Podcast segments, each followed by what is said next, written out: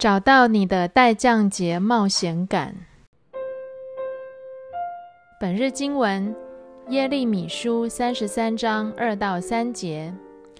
那位使大地成型、固定大地位置、称作上主的创造主对我说话。他说：“你呼求我，我就回答。我要把你所不知道的那伟大奥秘的事告诉你。”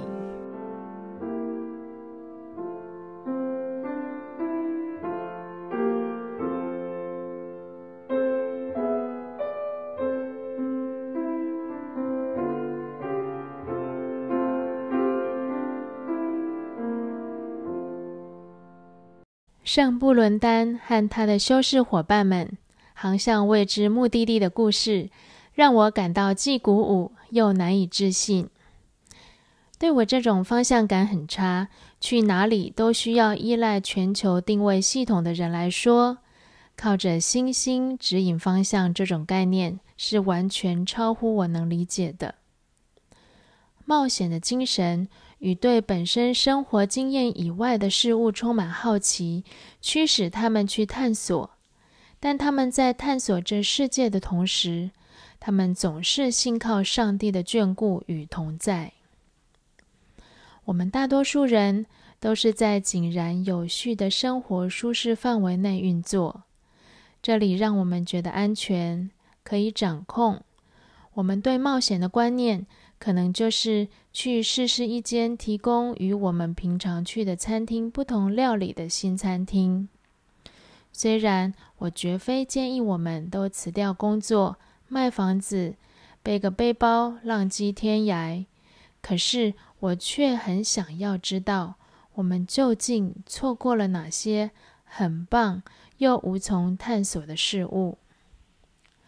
修旅车生活 （van life）。的现象在过去几年中越来越盛行。目前居家上班人数的增加助长了这个风气。这种十年前还相当冷门的游牧民族般的生活方式，现在已经变成普遍可以接受的替代有房有地的美国梦的另一个选项。瘟疫带来的不安。刺激很多人去寻找更多的意义和冒险。人们想要拓展他们的视野，逃离人口密集城市的公寓，去拥抱追寻不同生活方式的机会。尽管如此，对许多人而言，这种冒险不切实际的理由有很多。但是，我很想知道。在不变卖所有、搬进修旅车的前提之下，我们每个人要如何才能受照去突破安全又舒适的生活规律？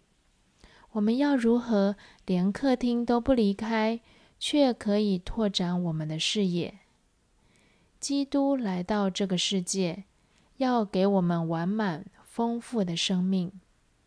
但我也很想知道。我们是如何把那样的生命缩减成一个平淡、好掌控、无法容许我们继续学习、继续接受思想上挑战的生命的？想想看，你如何可以像那些早期的 Celtic 探险家一样，跨出信心的步伐？你如何？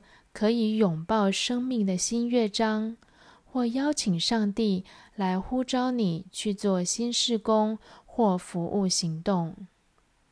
你如何可以成长，学习更多其他的文化、观点或兴趣呢？让我们一起来祷告：充满无限可能的上帝。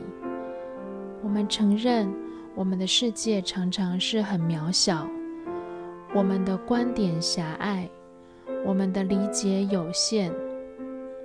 主啊，求你开阔我们的思想，敞开我们的心怀，接受新的挑战与可能性，教导我们懂得求告你来带领和添加力量。